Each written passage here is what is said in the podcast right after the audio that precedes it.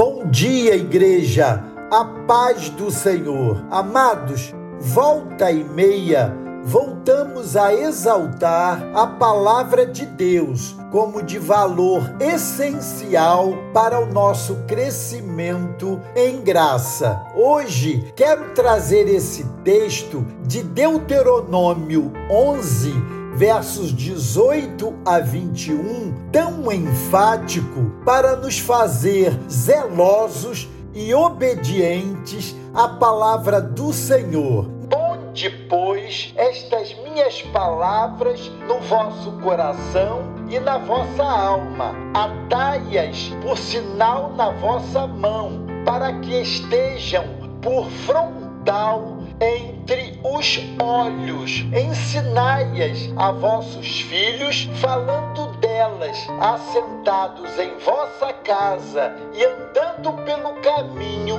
e deleitando-vos e levantando-vos. Escrevei-as nos umbrais de vossa casa e nas vossas portas, para que se multipliquem os vossos dias e os dias de vossos filhos na terra que o Senhor, sob juramento, prometeu dar a vossos pais e sejam tão numerosos como os dias do céu acima da terra. O livro de Deuteronômio é muito apropriadamente chamado de segunda lei Daí o nome. Deuteros Nomos, segunda lei, não no sentido de uma nova lei, mas uma repetição da lei, preparando o povo para conquistar a terra prometida.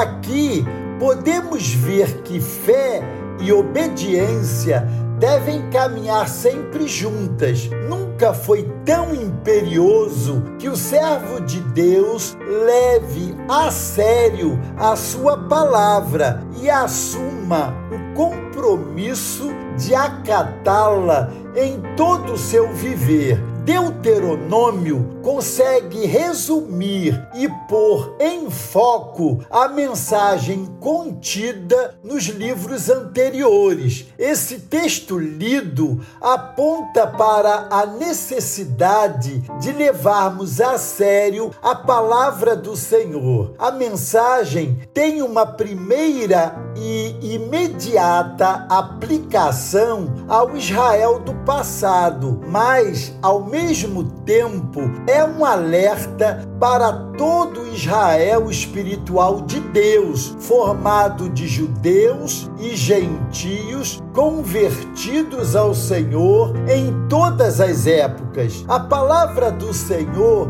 é imutável. O que o Senhor no passado requer hoje, com a diferença que hoje estamos em Cristo, habilitados para a obediência, pois o fim da lei é Cristo, sabendo que a lei não salva, não justifica, apenas nos traz a consciência do pecado e aponta para a necessidade de um Salvador. Ela serviu de aio ou guia, diz o apóstolo Paulo, levando o homem à graça, a Jesus, para que seja justificado. Uma vez justificado e habilitado à obediência pelo Espírito Santo, esse homem é instruído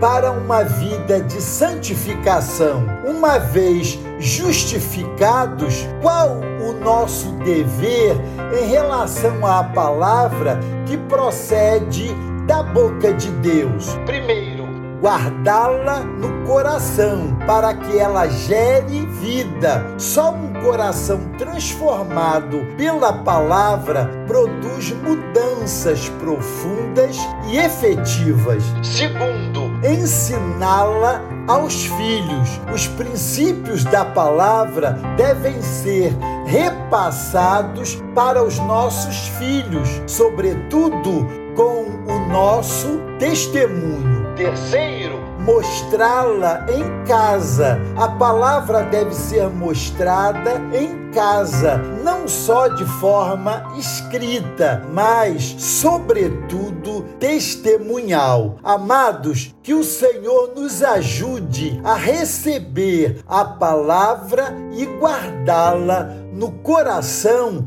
para que ela gere vida em nós, que a nova vida gerada pela palavra viva de Deus seja perceptível aonde quer que estejamos. Deus os abençoe.